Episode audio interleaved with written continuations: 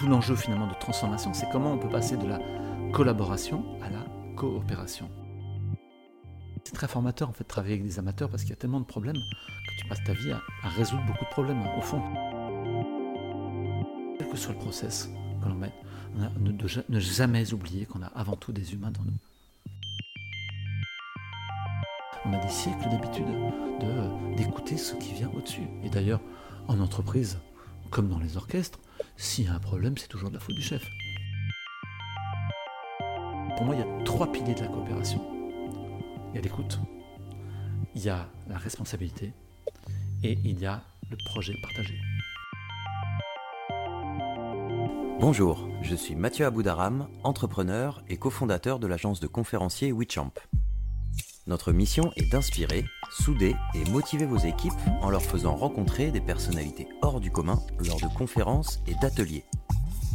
Nous avons eu envie de créer le podcast Vision pour leur donner la parole et pouvoir partager leurs expériences au plus grand nombre. Qu'ils soient aventuriers, athlètes ou pilotes de chasse, leurs parcours extraordinaires ont été semés d'embûches avant d'atteindre les sommets de leur discipline. Management, résilience ou confiance, ils ont été confrontés à de multiples problématiques que vous rencontrez en entreprise ou dans votre quotidien et les abordent avec un regard singulier. En décortiquant leur parcours unique, ils partagent avec nous leur vision, mais aussi leurs échecs et les clés qui les ont menés au bout de leurs aventures incroyables. Si vous souhaitez en savoir plus sur nos conférenciers, rendez-vous sur notre site internet www.wichamp-entreprise.co. Bonne écoute de Vision et si notre invité vous a inspiré, n'oubliez pas de partager ce podcast. Aujourd'hui, j'ai un invité un peu particulier. Je suis très content de le recevoir parce que, ben, en fait, c'est euh, la première fois qu'on reçoit quelqu'un du domaine euh, artistique sur le podcast Vision. Euh, voilà, un conférencier très réputé, euh, justement, qui fait le, lien entre le domaine artistique et le domaine de, l'entreprise, notamment. On va en parler euh, plus en détail. Aujourd'hui, j'ai la chance d'accueillir Michel Podolac. Bonjour Michel. Bonjour Mathieu. Merci de nous avoir accordé un petit peu de ton temps. L'idée de ce podcast, bah, c'est de, savoir un petit peu plus en, détail qui tu es, mais aussi bah, euh, quels sont un peu tes, thèmes de prédilection quand tu interviens en, conférence. Euh, tu as fait beaucoup de choses intéressantes, on, va en parler. Mais je pense que le mieux, c'est déjà peut-être que tu te présentes. Euh, qui es-tu, Michel? Merci Mathieu. Alors, pour me présenter, peut-être, essayer de ne pas être trop trop long, d'abord dire que je suis effectivement, avant tout, et mon, mon premier métier, c'est la chef d'orchestre, chef de chœur. Donc j'ai été formé en France et à l'étranger et j'ai dirigé des formations euh, d'un petit peu de toutes les tailles. Euh, j'ai commencé avec des amateurs, j'ai continué avec des professionnels, j'ai fait ça pareil avec des chœurs, amateurs, chœurs professionnels. Euh, ça c'est on va dire une première étape de ma vie que j'ai pratiquée exclusivement. et puis ensuite il se trouve qu'en fin 1991, il y a un martien qui a débarqué dans ma vie, je pourrais dire un martien, un homme qui se présente comme consultant en développement personnel et en management pour les entreprises. Alors là, tu peux imaginer le nombre de mots inconnus pour moi à cette époque-là. de la musique, je peux comprendre. Euh, évidemment. Et il me dit voilà, je crois qu'il y a des choses à dire entre l'orchestre et, euh, et une équipe en entreprise, et puis le chef d'orchestre, le manager, le, patron. donc, comme je suis plutôt aventurier, j'ai essayé, et voilà, 30 ans après, euh, finalement, ensemble aujourd'hui, c'est une activité que je n'ai jamais arrêtée. Alors j'ai multiplié entre-temps des, expériences de direction. J'ai dirigé moi-même une école artistique euh, pendant 9 ans, donc euh, musique, théâtre, danse, art plastique. J'ai travaillé pour le Festival d'Aix-en-Provence. Euh, j'ai continué à faire des concerts, bien entendu. Et puis en 2006, j'ai créé ma propre compagnie qui s'appelle Artistes en Mouvement artistes au pluriel, puisqu'il y a des artistes, et c'est une idée de transdisciplinaire. On a fait beaucoup de créations, et puis aussi beaucoup d'interventions en entreprise, plus sur la thématique des team building un peu classique, sauf que quand vous faites ça avec des chanteurs d'opéra, ça n'a pas la même, la même gueule que. Je, n'ai rien contre les autres team building, faire du dessin ou, des, ou de jouer des percussions, parce que je trouve ça formidable en tant que tel. Euh, mais euh, avoir un chanteur d'opéra à côté de soi, c'est une expérience dans la vie pour quelqu'un qui ne connaît pas ça du tout. Je ne sais pas si tu as cette expérience-là. Non, j'ai pas eu la chance encore, mais écoute. C'est euh, extrêmement, extrêmement impressionnant pour les gens qui n'ont pas l'habitude de cela. Et puis, et puis, je vais, et pour finir ma présentation, fin, fin 2010, en 2010, il y a un autre martien qui débarque dans ma vie, qui nomme Éric Julien. Et Eric a eu sa vie sauvée par les Indiens Kogi, euh, qui habitent sur la Sierra Nevada de Santa Marta, au nord de la Colombie. Euh, et donc Eric euh, a créé une ONG qui s'appelle Chendukwa. Et on s'est rencontrés pour un de ses clients. En fait, il m'a appelé pour un de ses clients. Il voulait que j'intervienne pour lui. Et en fait, on s'est vu pour préparer la réunion avec le client. Et je dois avouer qu'on n'a pas parlé énormément du client, mais beaucoup de notre vision du monde et vision, vraiment le partage de notre vision, et on s'est vraiment trouvé. Et euh, j'ai pris une connaissance, euh, j'ai commencé à développer toute une, approche, euh, au fond, ou plutôt, on va dire, conscientiser des choses que je faisais intuitivement auparavant, notamment sur une vision systémique du monde et une vision donc où, la relation est multiple dans tous les sens et où la transdisciplinarité et l'altérité sont des mots, mots clés, on va dire. Et donc, je suis rentré progressivement dans cette ONG jusqu'à en devenir vice-président depuis euh, novembre 2016. Euh, voilà, grosso modo où j'en suis actuellement. Après, après j'ai d'autres activités, mais on va peut-être pas ennuyer vos auditeurs. Ça dépend. Euh, il y avait aussi des, les rencontres, tu me parlais, mais le, hum, juste pour revenir sur l'association, pour expliquer aux auditeurs, l'objectif de l'association, c'est Alors, Chendukwa, ouais. alors Chendukwa, donc euh, vous pouvez trouver sur internet euh, Chendukwa, ça s'écrit T-C-H-E-N-D-U-K-U-A.org. Euh, Chendukwa a un métier historique, si j'ose dire, pour métier, rachat de terre pour les peuples de la Sierra Nevada de Santa Marta, donc particulièrement les Kogi. Euh, qui ont été un peu popularisés depuis que Thomas Pesquet y a été, a été les voir avec euh, Rendez-vous Inconnu fin 2018. Je pense. Voilà, exactement. La dernière émission de Frédéric Lopez. Mmh. Euh, donc on travaille avec eux, mais également avec d'autres peuples. Donc on rachète de la terre sur, toujours sur la Sierra. Donc l'idée c'est qu'on on rachète et on leur donne, et par des processus juridiques précis, mmh. ces terres rentrent dans la communauté Kogi ou Wewa par exemple. Donc c'est très précis, ça c'est notre métier historique. Quand on y rajoute la sensibilisation, parce que beaucoup de gens ignorent les peuples autochtones, ne savent même pas ce que c'est, ou alors en sont, comme je pouvais peut-être l'être en 2010, aux cow-boys et aux Indiens, quoi. un petit peu ça, alors que, alors que ces, ces, gens ont des richesses folles, c'est juste qu'ils sont différents de nous en termes de, câblage et de rapport, euh, rapport à l'univers, quoi. Et puis troisième action, nous, nous dialoguons avec eux et nous essayons de développer euh, avec eux le fait que, finalement, ils ont des savoirs très très puissants, très puissants. Les chamans, les grands chamans ont des savoirs très puissants. Nous avons des savoirs que eux considèrent comme très puissants, mais ils ne comprennent pas pourquoi ils sont si peu opératifs puisque avec nos savoirs, on met la planète à genoux. Là où, avec leur savoir, ils maintiennent, ils, préservent la forêt et, la nature dans le monde entier. Euh. donc, euh, ils comprennent pas très bien. Donc, on a lancé des dialogues avec eux et un programme qui s'appelle Réenchanter le vivant. Et ce programme, ben, vous pouvez le retrouver sur, euh, sur la page de Chen de quoi, sur son site internet ou sur les pages Facebook, LinkedIn. Ok, bah, super initiative.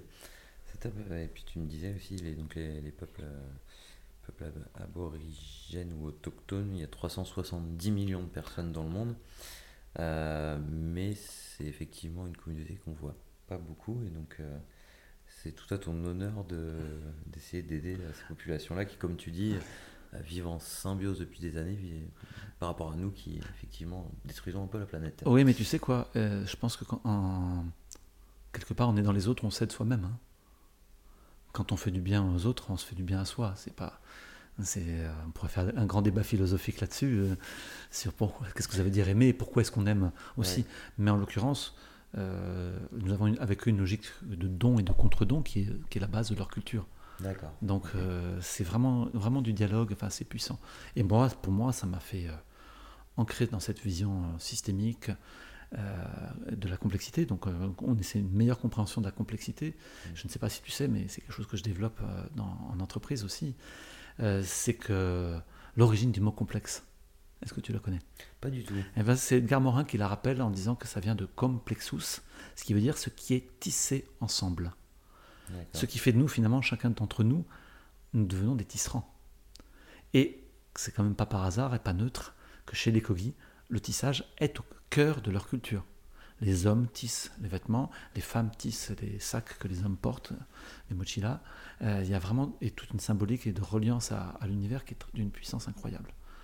Donc ça, c'est vraiment cette notion de tissage. Donc c'est de ça dont je parle aussi beaucoup en, entreprise, évidemment, que je développe. On va y revenir sur justement le, côté équipe, la cohésion, euh, toutes ces, euh, ces sujets-là.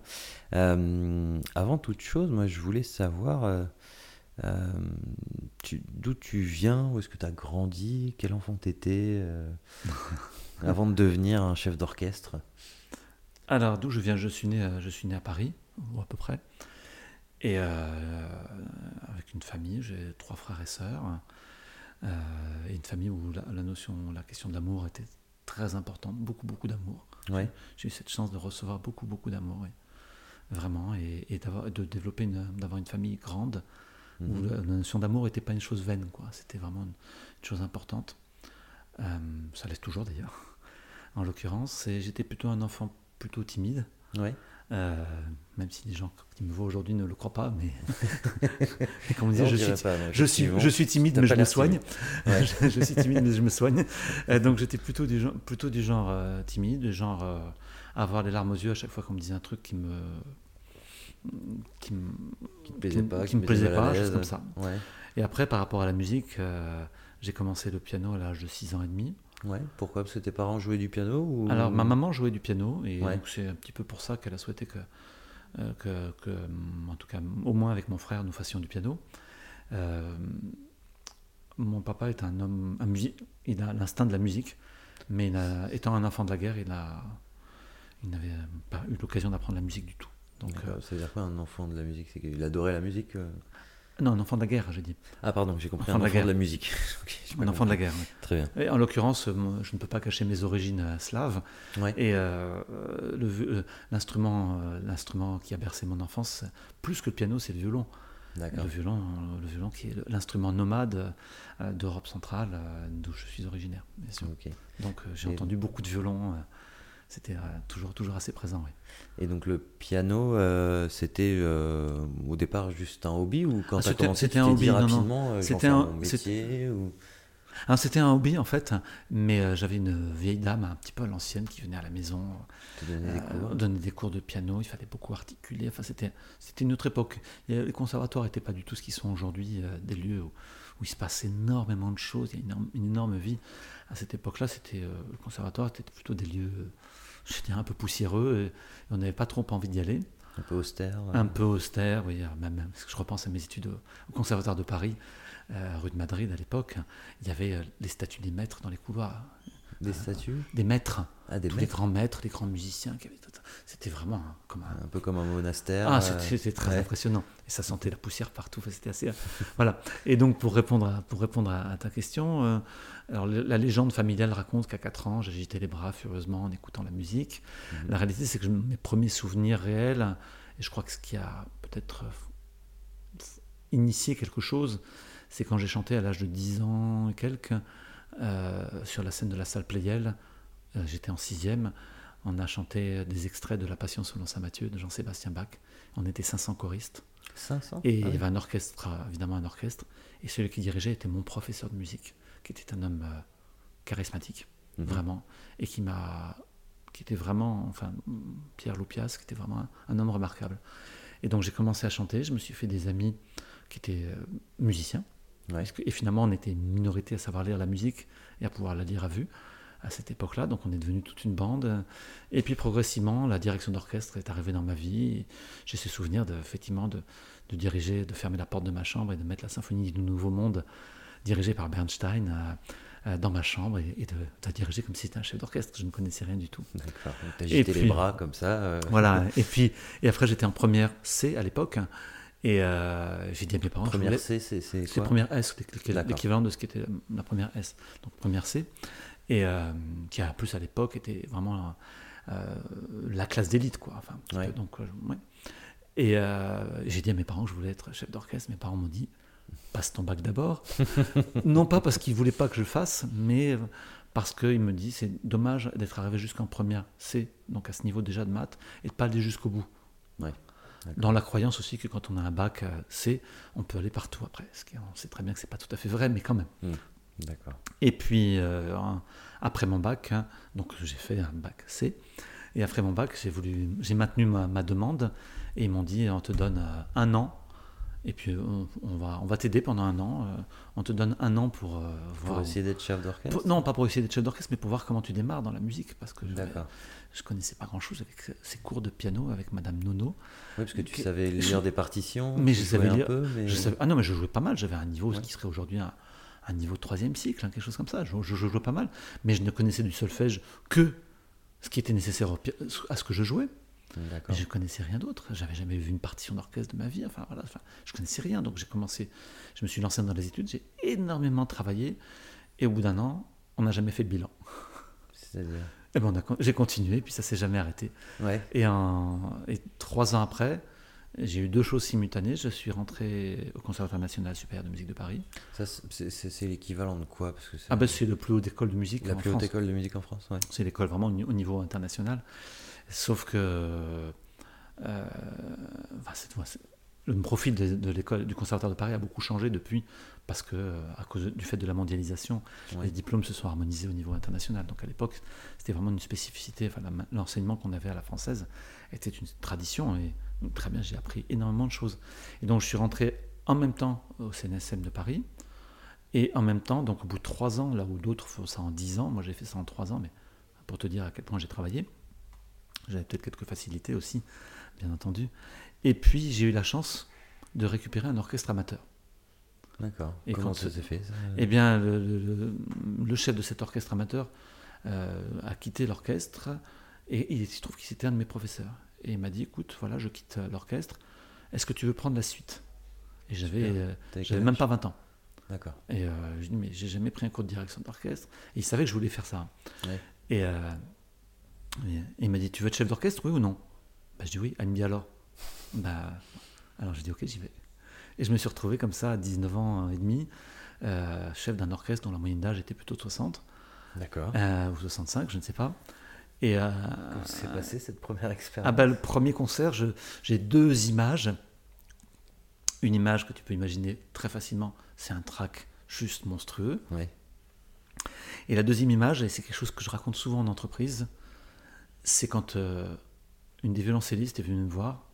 Elle m'a dit Michel, on sait qu'on joue pas très bien, mais arrête de nous fusiller du regard à chaque fois qu'on fait une fausse note, parce qu'on peut plus jouer du tout.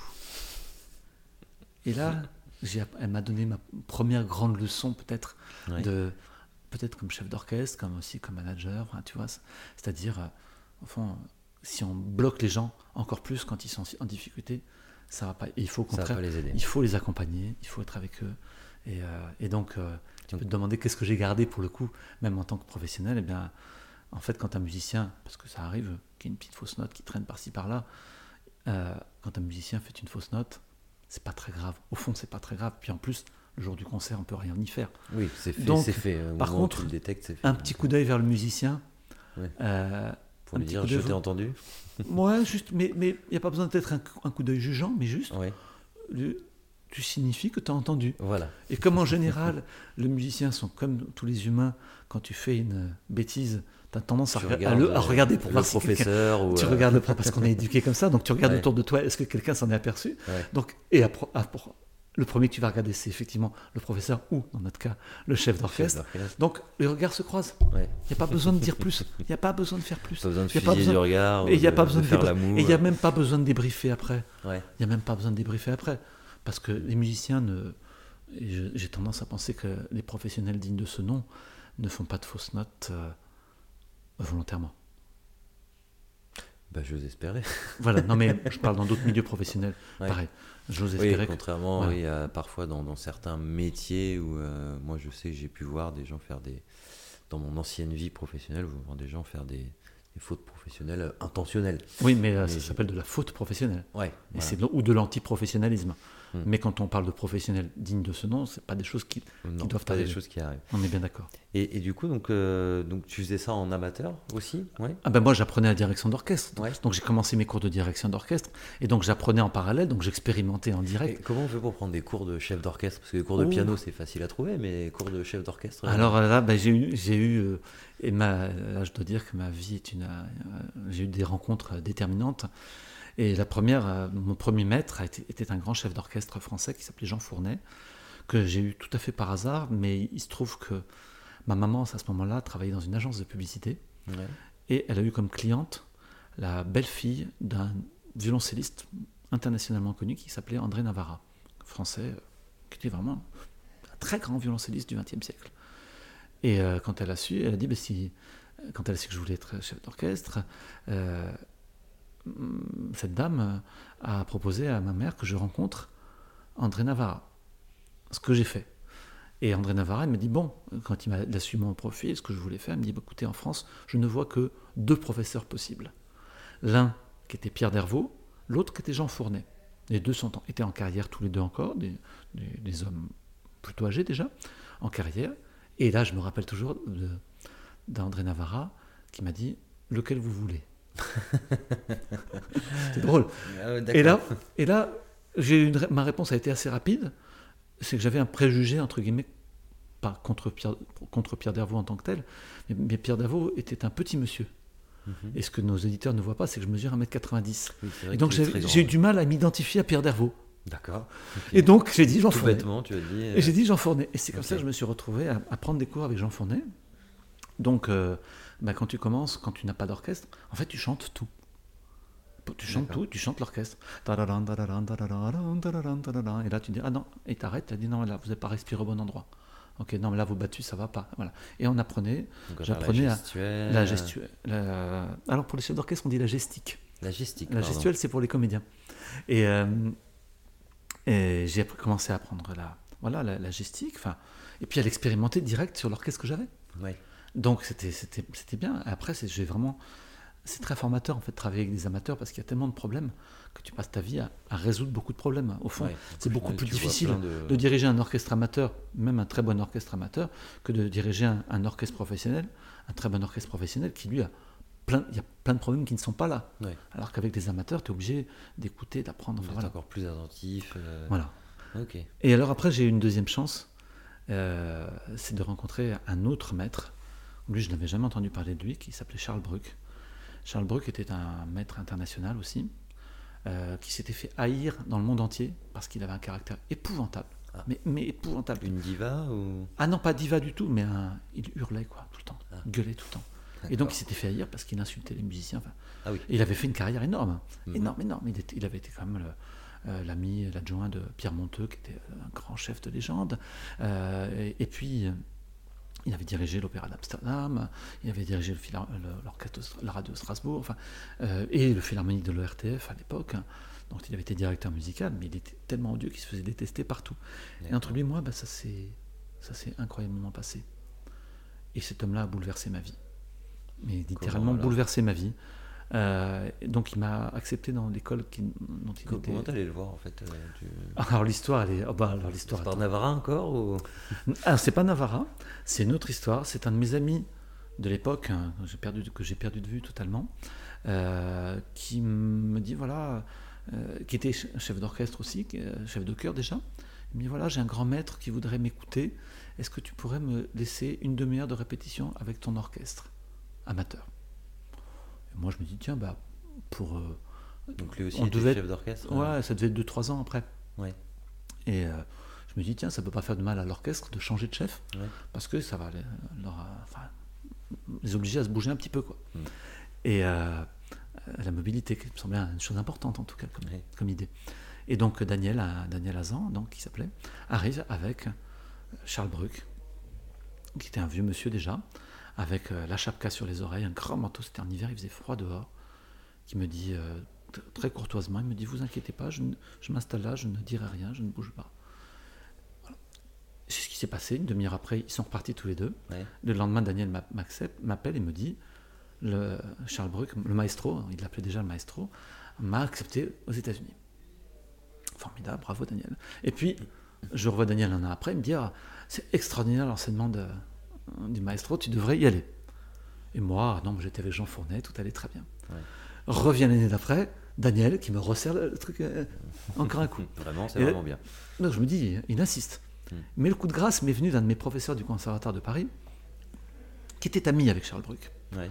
et qui m'a dit, hein, quand il a su que j'étais euh, que j'étais chef d'orchestre, m'a dit, Michel, vous devriez aller travailler avec Charles Bruck.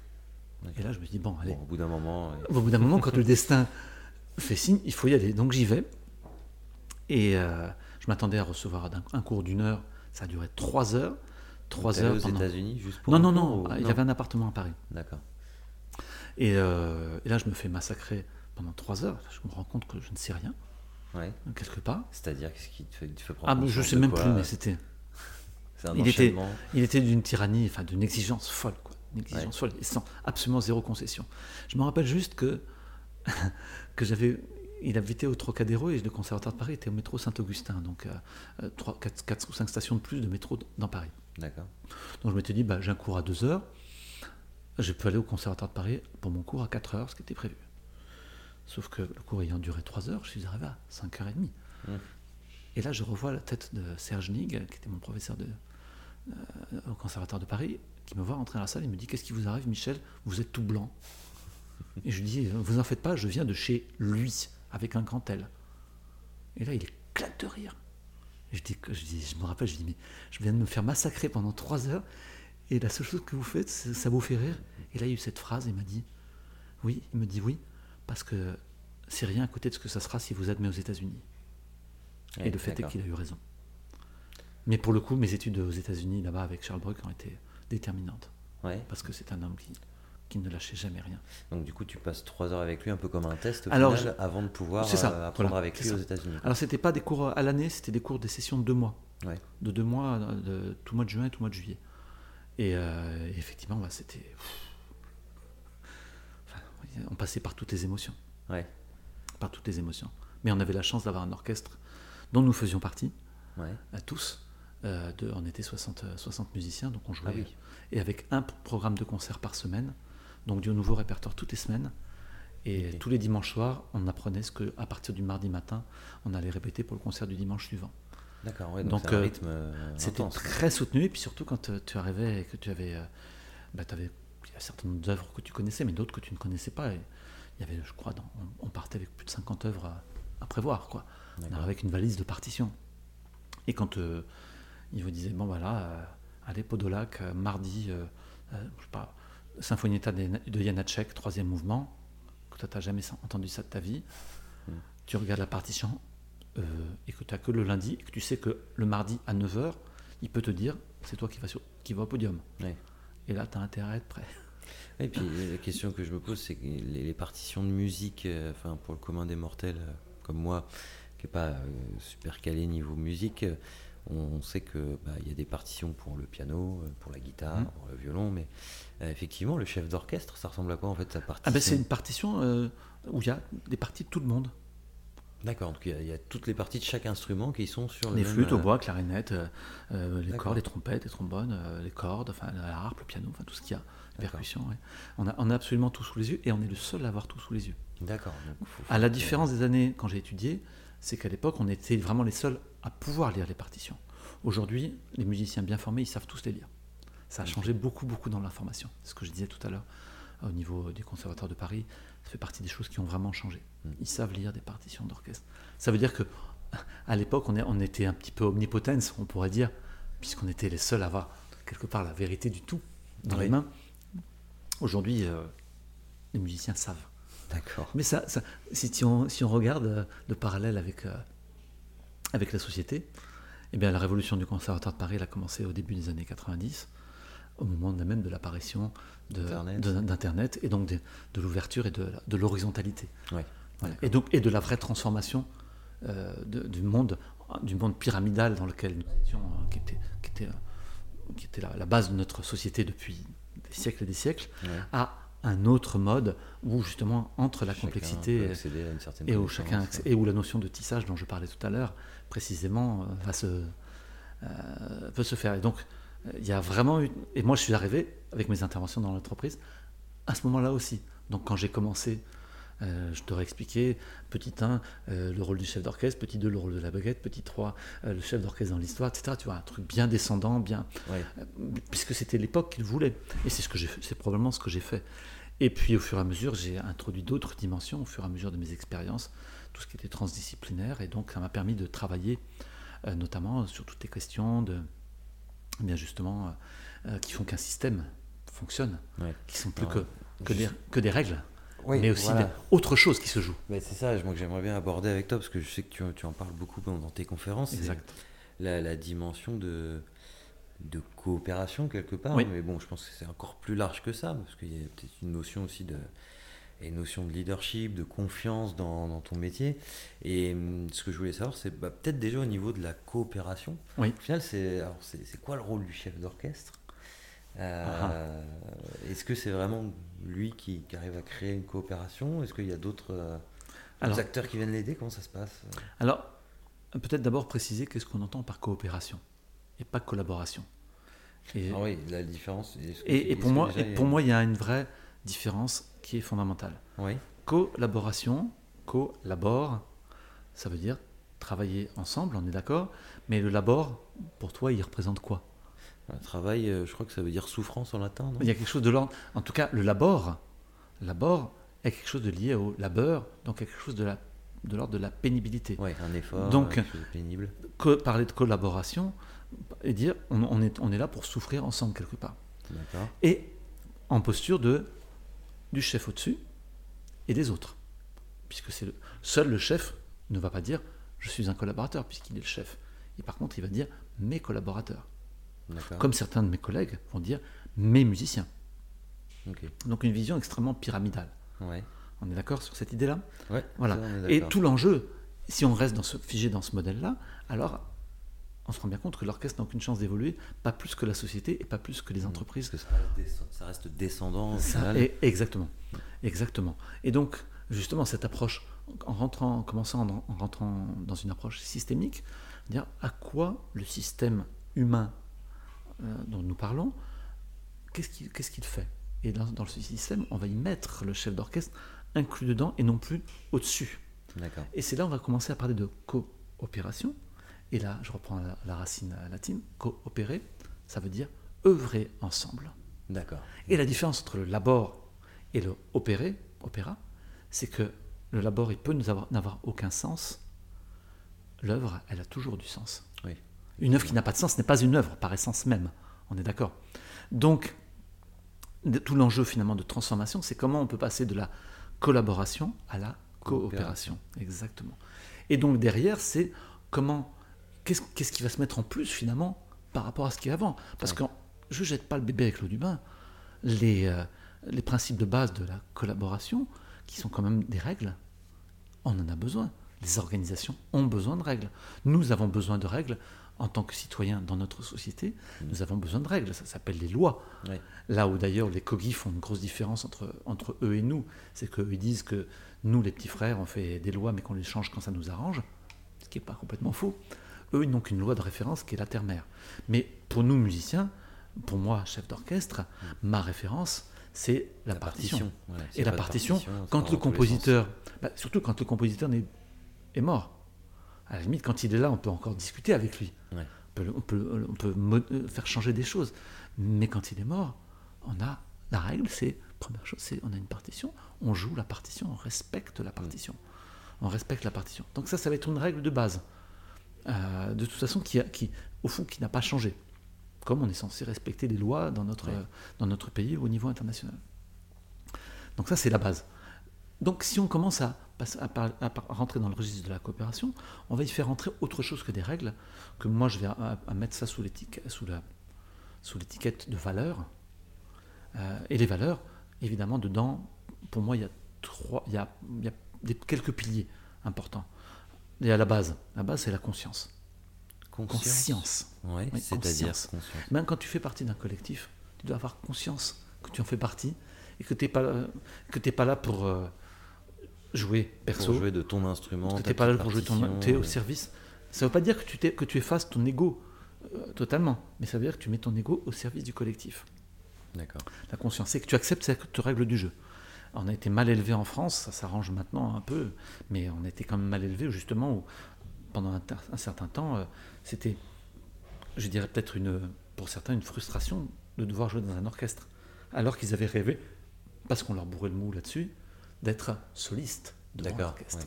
Et là d'un coup, ben non, dans un concerto pour violon et orchestre, tu as un soliste qui est debout devant tout l'orchestre, puis tu as tous les autres violonistes qui sont assis dans l'orchestre et qui se disent le violoniste là, euh, j'aurais mettre à sa place, peut-être j'aurais joué mieux. Ah, je suis pas d'accord avec ses choix, mais on est juste que dans l'orchestre.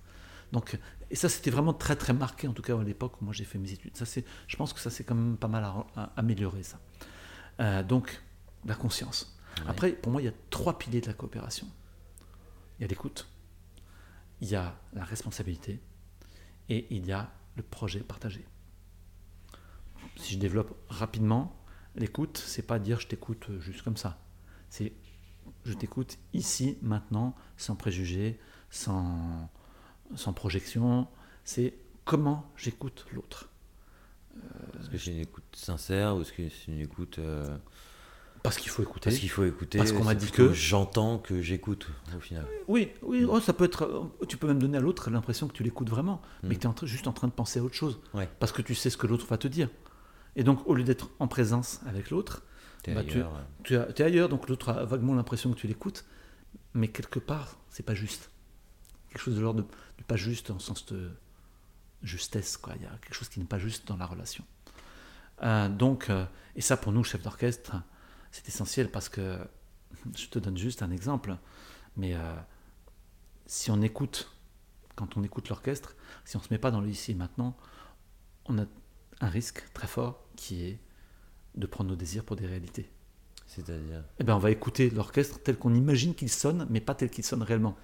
D'accord, donc on est. Et donc, on peut, on peut très bien laisser passer une fausse note. D'accord. On peut très bien laisser passer des trucs qui ne sont pas ensemble, parce que dans notre tête, c'est ensemble. On est donc déconnecté de la, de la réalité.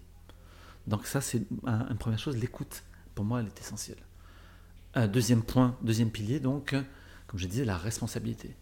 Un musicien qui rentre dans un orchestre, comme un chef d'orchestre, mais encore plus les musiciens, sait que son voisin tient sa partie. C'est-à-dire son voisin tient sa partie Eh bien, euh, si, toi, si nous jouons tous les deux du violon assis avec la même partition devant nous, je, sais que tu dois jouer la même partition que moi, donc je vais me connecter à toi, etc. Et si tu joues pas bien, tu me gênes, etc. Donc je suis responsable de ce que je produis. Les musiciens sont deux à trois par partition Dans les cordes, ils sont à deux. Dans les, dans les autres instruments, ils sont, ils sont seuls. Mais dans les cordes, ils sont à deux. Euh, mais même avec le reste de l'orchestre, chacun est responsable de sa partie. Et je vais te donner un, exemple très, très concret. À propos de responsabilité, euh, on est. Euh, le jour du concert, t'as un concert sublime, sublime, vraiment. T'as un couac de trompette. Le chef est fabuleux, l'orchestre est fabuleux. Le public, il sort avec quoi? Dans la tête. Mais le couac de la trompette, quoi. Exactement. Tu vois ce que je veux dire? C'est-à-dire que même le triangle, cet instrument qui fait souvent sourire tout le monde, oui, donc certains peut-être même se sont demandé comment quelqu'un pouvait passer sa vie à en jouer, alors que le triangle n'est qu'un instrument de percussion parmi d'autres. Euh, même le triangle, un, coup de triangle au mauvais endroit, c'est une fausse note. donc c'est une dissonante, donc ça peut faire tâche, exactement. Donc la notion de responsabilité, elle est centrale. Mmh. Donc c'est pas seulement nous qu'on met en porte-à-faux, c'est l'ensemble du groupe par nos actes. exactement compris. Et on, se gardera de faire tout parallèle avec le contexte actuel, mais, mais avec notre contexte plus général, en oubliant la crise, même la crise sanitaire, mais quelle est l'attitude de nos, de nos concitoyens en général? Elle est souvent on attend que le pouvoir nous dise, nous dise ce qu'on doit faire, euh, nous dise ce qu'on doit. Parce que c'est facile, parce qu'on a, été, on a des siècles d'habitude là-dessus. Des siècles d'habitude, je ne jette pas la pierre, moi j'ai pris de la distance avec ça, mais on a des, on a des siècles d'habitude de, d'écouter ce qui vient au-dessus. Et d'ailleurs, en entreprise, comme dans les orchestres, s'il y a un problème, c'est toujours de la faute du chef. Hmm. Oui, c'est-à-dire que, sens responsabilité, si je fais le parler avec, avec l'entreprise, ça peut être par exemple de si son chef, euh, ton chef te dit, euh, voilà, bah, faut faire ça comme ça. Toi, si tu penses que c'est mauvais, tu sais que vous allez vous planter, tu peux avoir prendre la responsabilité et lui dire voilà, moi je pense que on fait fausse route et on va se planter, ou alors tu peux très bien le savoir et ne rien dire, ne pas assumer entre guillemets Par exemple, responsabilité et laisser ton chef, mais aussi toute ton équipe aller droit dans le mur. Tout à fait, ça peut être tout à fait ça. C'est un petit peu extrême, mais, Oui, mais, mais, euh, c'est, à, l'extrême, c'est exactement ça. C'est-à-dire, soit tu restes dans l'ancien paradigme et bon, bah, le chef il a dit euh, on fait comme ça, moi je fais comme ça, c'est pas mon problème. descendant, j'écoute. J'écoute, c'est, mon, c'est pas mon problème, et puis je- le reste qui se passe autour de moi, c'est pas grave, mais on m'a dit de faire ça. Soit je commence à devenir responsable en disant non, ça marche pas, et on peut peut-être faire autrement. Hmm. Et peut-être être- de, devenir force de proposition. Ouais. C'est ça la responsabilité. Et on, on la retrouve vraiment dans la direction d'orchestre aussi, hein, et dans l'orchestre Ouais, où dans effectivement les musiciens, écoutaient vraiment ce que disait le chef d'orchestre, et, aujourd'hui, et où il y a deux grands chefs d'orchestre de transition, je dirais, comme, qui étaient Pierre Boulez, Claudia Bado. Et, euh, et dans les témoignages, les musiciens euh, disent, mais Abado, euh, par exemple, attend la proposition des musiciens. Et puis, lui met tout ça dans un, quelque chose qui est, qui est uni, qui est rassemblé, etc. Pierre Boulez dit pas autre chose quand il dit... euh, euh, euh, il faut, quand vous dirigez un grand orchestre, il faut considérer que les musiciens sont là, ils ne sont pas là par hasard, donc il ne faut pas les traiter comme des bébés. S'ils ont quelque chose à, et donc s'ils jouent d'une certaine manière et que ça vous convient et que vous n'avez rien à dire, ne dites rien. Si par contre euh, c'est pas tout à fait ce que vous voulez, vous dites je préférerais ceci ou cela, et il dit on s'arrange. Il dit c'est une question de jeu, J-E-U, Mm. entre le musicien et moi. En revanche, ce qui est rédhibitoire, c'est d'arriver sans aucune vision de ce que l'on veut, parce que les musiciens se sentent ballottés et ils n'ont aucune estime pour ce que vous faites ou ce que vous ne faites pas. Ça, c'est ce que dit Pierre Boulez. Donc les jeunes chefs d'or- d'orchestre s'engouffrent aujourd'hui derrière. Évidemment, le nouveau directeur musical de l'Opéra de Paris, Gustavo Dudamel, 40 ans cette année, il dit, je, la- je vous la- je la- je te la fais en anglais parce que c'est plus joli en anglais, I love to give to the musicians a place where they can be free. C'est-à-dire qu'on on, on commence à entrer dans la notion, dans, dans le, dans le, dans le cercle de la coopération Ouais. ou la liberté, et donc derrière ça génère du chacun plaisir. peut s'exprimer, et apporter sa pierre à l'édifice. exactement, et Boulez le disait, le tout c'est pas d'imposer une vision, le tout c'est de faire en sorte que la vision du musicien s'intègre dans la vision globale. Ce qui m'amène au troisième pilier d'ailleurs, puisque je n'en ai pas parlé, on a dit écoute, responsabilité, et le troisième pilier bah, c'est le partage, le partage de projet et de partage d'une vision. Et donc c'est là, je viens de donner quelques, quelques entrées là-dessus euh, déjà. Tu as des exemples euh, où La notion de partage, par exemple, ça ça n'a pas marché avec des, des orchestres ou avec des musiciens ou... En fait, euh, moi, j'ai pas, j'ai, comment dire, moi, je suis plutôt un chef d'orchestre qui aime rassembler Ouais. et pas du tout un chef d'orchestre autoritaire. Donc, j'aime rassembler, j'aime faire le lien. Donc, euh, en général, j'ai jamais eu trop de problèmes, on va dire. Ouais.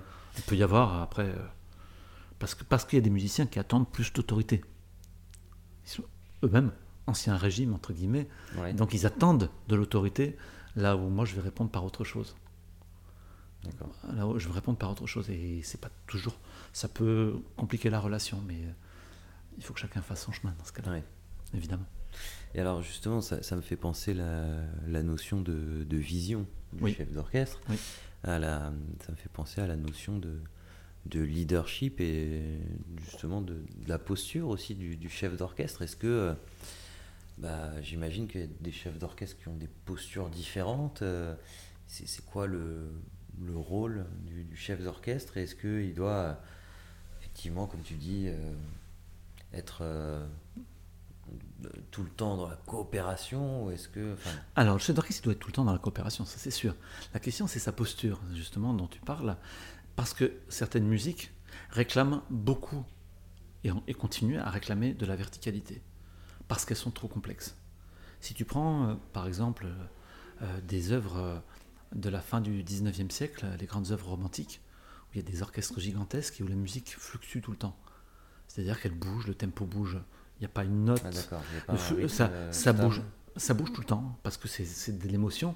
Donc les émotions les sens bougent beaucoup. Je pense à, notamment à Gustave Mahler, par exemple, où il n'y a, pas- y a pas une page, où il n'y a pas une indication, euh, avec euh, des précisions d'indication euh, sur un tempo, sur une expression. Sur...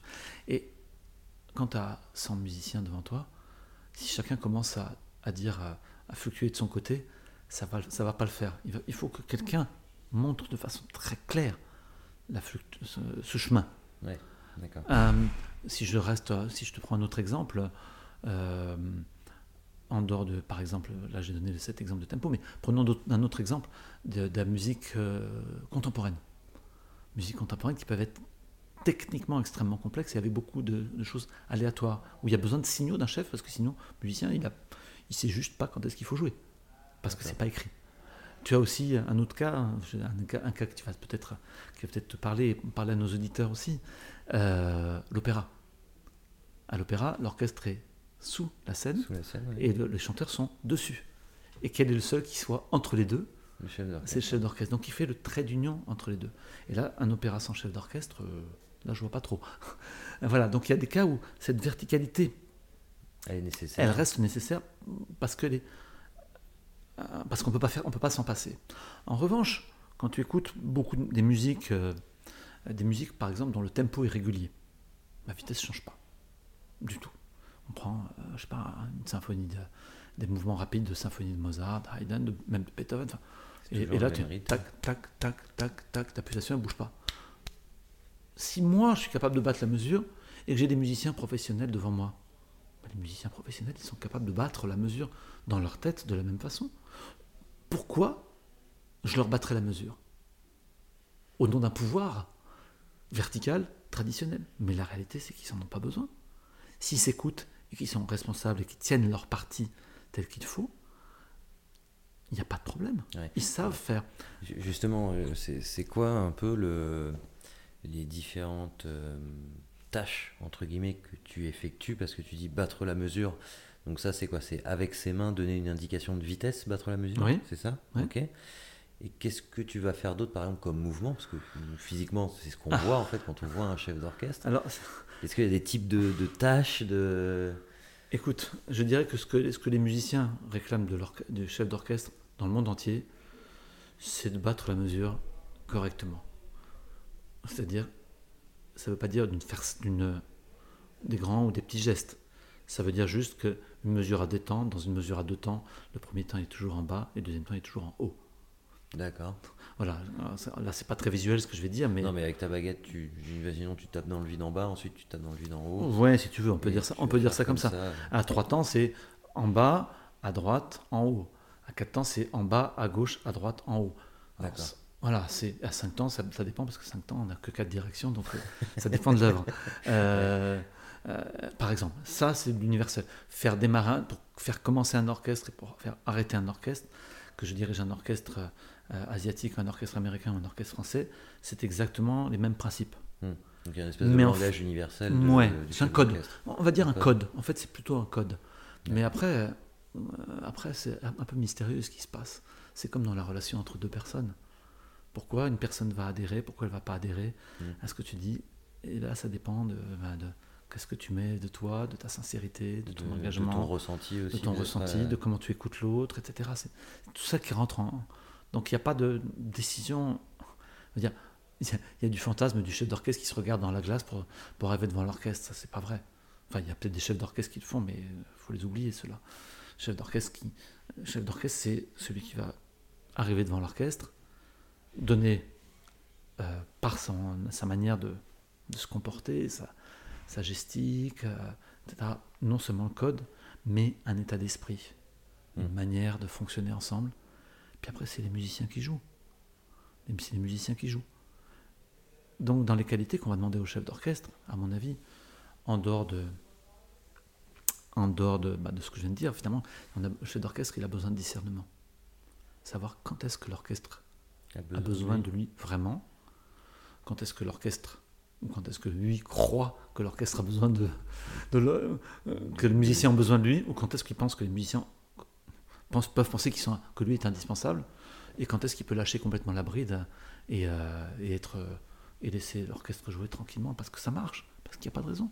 Parce que, en fait, c'est un truc, moins tu en fais, plus tu obliges l'autre à en faire, l'autre à en faire. Si tu bats, quand tu bats la mesure, et que tous les musiciens se reportent à ta battue, qu'est-ce qui se passe? Ben, Ils s'écoutent moins, ils se sentent moins responsables, puisqu'ils reportent tout sur toi. Donc plus tu vas réduire la battue, à l'essentiel, plus tu obliges les musiciens à s'écouter, à se responsabiliser, à partager et à faire une vraie coopération. Donc le discernement, pour moi, il est une valeur centrale qui va nous amener à l'adaptabilité. Comment est-ce que je m'adapte? Alors comment tu faisais toi pour t'adapter? Eh ben, on s'adapte, c'est cette intelligence qu'on doit avoir de, du discernement. Si l'œuvre me dit, bah, je peux lâcher la bride, voilà, je m'adapte, je lâche la bride, mais parce que j'ai discerné. Euh, et puis après, il y a, alors, après, c'est un, un- un point qui est important aussi. Enfin, il y a deux points. Parce que finalement, ce on parle depuis tout à l'heure, on parle de relation entre les gens. Oui. Mais en fait, la relation entre les gens, euh, il y a, le système, il est, il est en 4D. Là, ben là vient on vient d'écrire la 2D, avec les gens, la relation entre les gens, ou entre les gens et le chef. Ouais. Troisième dimension, c'est dans quel environnement ça joue. Et là, et là, je veux dire que quand vous faites, par exemple, prenez un orchestre, vous faites un concert dans une acoustique mat, donc sans réverbération, et le lendemain, de vous allez, raison. vous allez dans une église, croyez-moi, votre système en 2D, il marchait très bien, d'un coup, il marche plus. C'est la machine à laver pour, repères. machine à laver pour tout le monde ouais. chef comme musicien. Et bien là, on réinvente. Et on a, on a très peu de temps, on a 40 30 à 40 minutes, hein, pas plus, pour réinventer tout. Mais on est professionnel, on sait, on sait faire, on sait faire dans la mesure du possible. Après, vous, il y a des endroits qui sont mission impossible. Euh, C'était quoi la chose la plus difficile, le plus Ah, en termes de ce point de vue-là, je pense que c'était euh, euh, le Messie de Handel, donc chœur, orchestre, soliste, orgue, euh, à la cathédrale de Chartres, où tu as à la croisée des transepts, là où on jouait, tu as entre 10 et 15 secondes d'écho. 10 et 15 secondes 10 d'écho. à 15 secondes d'écho, c'est redoutable. Ah oui. C'est redoutable. Et puis vous n'avez pas de retour euh, pour vous écouter quoi. Ah bah non. Ah ben non. Donc euh, bah, là, c'est, euh, on fait comme on peut. Donc l'adaptabilité, l'adaptabilité, je dis souvent ça aux entreprises, je, dis, euh, je leur dis souvent ça, faites attention à vos conditions d'expression. Aux dirigeants, quand ils doivent prendre la parole, vous n'avez jamais parlé dans un micro, entraînez-vous à parler dans un micro. Entraînez-vous à être sur un podium. Tu, tu dois les connaître, ces gens. Ah bah ça oui, on les connaît. Voilà. Et, et les gens, il y a des, des- des- des dirigeants, quand ils prennent la parole, c'est au secours. Ah oui, je confirme. C'est au secours parce que parce qu'ils n'ont aucune idée de ce que c'est de prendre, de tenir compte d'un espace, de tenir compte de gens en face d'eux. Ils sont tellement renfermés dans leur peur ou dans ce qu'ils veulent dire qu'ils se referment là-dedans et que ça ne passe pas avec. Voilà. Mais et moi-même, dans un autre genre, on m'a demandé de faire des, des team building dans des acoustiques extrêmement mat, par exemple, et où, où là, tu arrives, tu ne connais pas le lieu, a priori. Ouais. Et tu arrives et tu as 120 personnes disséminées dans la salle autour de petites tables. Et ta mission, c'est team building. Ben, moi, je fais lever les gens, vous vous rapprochez tous, et on, fait, et on, on resserre les rangs pour, parce que sinon les gens ne s'entendent pas. Ouais. Quand tu, tu fais des grandes conventions, pourquoi les gens ils osent, ils osent pas prendre la parole quand on, euh, un intervalle? Il y, y a des questions dans la salle, personne ne prend la parole. Mm. Et pourquoi d'après toi? Parce que quand tu es engoncé dans un fauteuil tout seul, ben, et que, que tu t'entends parler, tu as l'impression d'être vraiment seul au monde. Tu n'as aucune connexion avec le reste. Donc il y a toutes tes peurs, tout ça qui surgit. Ouais. Tu fais la même chose dans une acoustique, dans un, dans un amphi ou même dans une salle à plat, euh, qui n'est qui est pas trop mal fichue. Mais les gens, ils prennent la parole, c'est beaucoup plus simple. Donc ça, c'est la troisième dimension. Et la quatrième dimension aussi par rapport au leadership, c'est le temps. De quel temps je dispose? Parce que si j'ai beaucoup de temps, Pardon. si j'ai beaucoup de temps pour répéter, ce qui n'est pas en général pas le cas, je peux me permettre de lâcher la bride, de faire des expériences. Ouais. Mais quand on est, euh, euh, on est à peu de répétitions, ou très très peu de répétitions, et qu'il y a une œuvre difficile, là on est, on est obligé comme d'être très vertical, revenir vers Ouais. la verticalité, mais ne jamais faire part que le musicien garde toujours la conscience qu'ils sont responsables et à l'écoute. Et donc c'est mon, mon travail, c'est faire en sorte qu'ils s'écoutent, malgré, entre guillemets, malgré le fait que moi je sois là très présent. Tu vois, donc voilà, c'est les quatre dimensions. Et tant qu'on n'a pas appréhendé ces quatre dimensions, pour moi, un système, il ne peut pas fonctionner. Et j'invite les gens à réfléchir là-dessus. Et alors ça, ça me fait penser justement à la, à la confiance. Oui, Parce que mine de rien, la, la coopération, c'est quand même très lié à la confiance. Comment, on- comment ça fonctionne alors pour moi, la confiance, c'est une résultante. Elle ne se décrète pas. Je sais qu'il y a des gens qui pensent que la confiance, elle se décrète. Moi, tant que la confiance n'est pas éprouvée, réellement, euh, ça ne veut pas dire que je ne fais pas confiance. A priori, je suis quelqu'un qui fait confiance a priori aux gens, que ce soit des musiciens ou des gens que je peux rencontrer. Je leur fais confiance. J'ai quand même fait près de 1500 interventions en entreprise. Euh, si tu n'as pas confiance quand tu arrives devant un groupe, c'est pas la peine. Donc je fais confiance en me disant le groupe a priori est bienveillant, le groupe a priori vient pour écouter, donc il va. Ok. Je suis pas un suppôt du patronat entre guillemets pour, hein, ce que je viens de dire. Donc euh, j'ai ma liberté, j'arrive comme artiste. Donc euh, donc la confiance, elle va se créer par les conditions, et la confiance, elle va se créer parce que à cause de mes trois piliers. Si tu te sens écouté vraiment, tu vas pouvoir faire confiance à l'autre. Si tu te sens, si tu es responsable de ton acte, ou tu sens que l'autre à côté de toi, quand il fait un truc, il le fait bien, c'est responsable, tu vas beaucoup plus facilement lui faire confiance. Mais si tout ça, ça n'a aucun sens, euh, tu n'auras pas de confiance non plus. Donc, si tu as un sens euh, fort et puissant, si pour moi ces trois, ces trois ingrédients, ces trois piliers sont là, la confiance, elle, se dégage, elle vient toute seule. La confiance, elle, ne se décrète pas, elle s'expérimente. Versus le respect. Le respect qui, lui, peut être pris comme injonction. Oui. Tu ne tueras point, tu ne feras pas ça, tu feras pas. Respect, injonction. Ou bien, mais le respect qui doit être aussi une valeur vécue, bien entendu. Donc en fait, voilà, la coopération, finalement, et pour reboucler avec ce qu'on disait au début, euh, à propos des cogis et du métier et du tissage, le tissage, c'est vraiment le dialogue entre le vertical et l'horizontal. Le vertical, c'est ce qu'on ne touche pas, les règles. L'horizontal, c'est les valeurs, c'est ce qu'on va tisser. C'est du résultat du dialogue entre les règles et les valeurs que crée le système, que crée quelque chose de l'ordre de la, de la matrice, quelque part. C'est-à-dire qu'on met en dialogue deux énergies complémentaires, celle des valeurs, avec tout ce qu'on vient de dire, et celle de, de la, entre guillemets, de la verticalité des règles. Et on met en dialogue l'un et l'autre, et de ce, de ce dialogue, comme le masculin et féminin, peut naître autre chose. Super intéressant l'analogie avec le, métier à tisser, je trouve. Et hum, qu'est-ce que qu'est-ce que tu vois le plus entre guillemets quand tu interviens justement dans les entreprises Quel euh, entre guillemets euh, problème entre guillemets, tu, vois le plus souvent quand tu interviens comme ça dans des groupes euh, C'est quoi? C'est le, manque de confiance C'est plutôt le manque de, coopération, le manque d'écoute euh, Qu'est-ce qui revient le plus souvent? Alors, euh, il y a de tout, hein, j'imagine. Il y a de tout. Il y a de tout. j'ai envie de commencer par un mot positif d'abord. C'est que la première chose que j'ai croisée, donc j'ai croisé des dizaines de milliers de personnes aujourd'hui, en France, à l'étranger, avec des groupes internationaux devant moi ou avec que des étrangers devant moi, avec des structures allant de, de la haute technologie, euh, la très haute technologie, aux structures éducatives, au secteur médical, au secteur tout type les assurances, les banques. vraiment, ouais, il y a et en France comme à l'étranger, ils ont tous un point commun. Il n'y a que des humains. Et comme je dis souvent aux gens, j'ai dit là, vous pouvez dire tout ce que vous voulez, mettre tous les process que vous voulez. Si aujourd'hui je vous offre la plus merveilleuse bouteille de vin, la plus chère, du plus grand cru, ou bien le plus merveilleux parfum, et que c'est pas à votre goût, eh bien on peut vous dire tout ce que, ce que vous voulez. De toute façon, vous réagissez comme humain. Donc, premièrement, nous avons des humains. Ça, c'est la force de l'entreprise. Et donc, ne jamais oublier quand on établit des process, quoi quoi, quel que soit le process, parce que le process reste nécessaire, les règles, hein, on en a besoin, euh, quel que soit le process, que l'on met, ne, jamais oublier qu'on a avant tout des humains dans nous. Jamais. Des femmes et des hommes. Et le deuxième point, c'est la question de la coopération. Et j'ai fait, encore une fois, dans toutes ces conférences, finalement, il ressort un problème. J'ai dirigé avec énormément, euh, pardon, j'ai échangé avec énormément de, dirigeants d'entreprise, que ce soit des, patrons ou bien des DRH, des DIRCOM, etc. Euh, j'ai échangé énormément avec eux et finalement, ils arrivent chacun avec une problématique.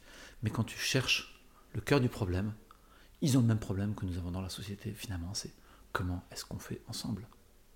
Comment on communique Comment, comment est-ce que ouais, comment est-ce que l'on comment est-ce que l'on est ensemble du verbe être euh, et comment est-ce que l'on produit ensemble C'est finalement c'est peut-être un peu court en le disant comme ça, mais pas tant que ça finalement. Parce que même quand tu parles. d'équipe de, coopération Tout à fait, mais, mais tu, y mets, tu y mets le chef précisément dans l'histoire. Quand tu rentres dans, la côté, dans le côté systémique, au début, quand j'ai fait mes conférences au tout début, quand j'intervenais, D'ailleurs, c'est des conférences. Maintenant, je préfère parler d'intervention ou de prestations, Ouais. mais pas de conférences en tant que telle. Mais au début, euh, on me disait Vous voulez un truc sur chef d'orchestre? J'étais capable de t'aligner deux heures sur chef d'orchestre sans jamais dire un mot de l'orchestre. Ou alors, inversement. Maintenant, ça fait bien des années que je ne peux pas dissocier les deux sujets. Puisque l'un va avec l'autre. Euh, L'orchestre sans chef, il peut, on l'a dit comme, comme on le disait tout à l'heure, il peut fonctionner sur certains moments, il peut fonctionner très bien. Euh, le chef sans orchestre, euh, il ne peut pas faire grand-chose. Et donc, c'est qu'est-ce qu'on invente ensemble, quoi. Bon, malheureusement, on, arrive à la fin mais euh, de, ce podcast. Je vais devoir te, libérer, mais euh, moi, je. Bon, on, rappelle aux auditeurs que, euh, voilà, pour en savoir plus sur le, profil de Michel et ses thèmes, vous pouvez aller sur son profil sur notre site internet Witchamp, où on vous met le, lien. en bas de cette, de cette vidéo, de ce podcast. Ce que je voulais simplement savoir, c'est si tu avais un conseil à donner aux managers pour essayer d'avoir une équipe euh, un peu plus, euh, un peu plus- avec un peu plus de coopération. euh, Un conseil, qu'est-ce que qu'est-ce que tu partagerais comme conseil? Bah, les trois piliers dont on- nous avons parlé Les précédemment. Alors, s'ils doivent commencer par quelque chose, euh, écoutez. L'écoute. Et puis peut-être une autre chose, enfin oui, en fait, les trois sont importants. Mettre la responsabilité, mais ça, c'est- il faut y aller tout doucement, parce que pour des équipes qui n'ont pas l'habitude de cela, il faut les emmener gentiment sur ce chemin-là. Et puis, euh, et puis, mesdames et messieurs les managers, ouvrez-vous. Ne, il faut sortir de l'intelligence verticale que l'on connaît et trouver de l'intelligence horizontale. Et cette intelligence horizontale, elle n'est pas dans la tête, elle est là où vous allez les regarder. Donc, allez regarder le monde, vous ouvrir, allez au musée, allez dans les concerts, regardez le monde autour de vous, vous ouvrir, ou cultiver votre imaginaire. Parce que par l'imaginaire, on peut obtenir beaucoup, beaucoup des gens qui sont avec nous. Énormément. Parce que l'imagination est sans limite. Super. Très beau mot de fin. Bah, merci beaucoup Michel. Et Merci, puis Mathieu. écoute, à bientôt pour euh, de nouvelles aventures alors. Avec plaisir. Merci.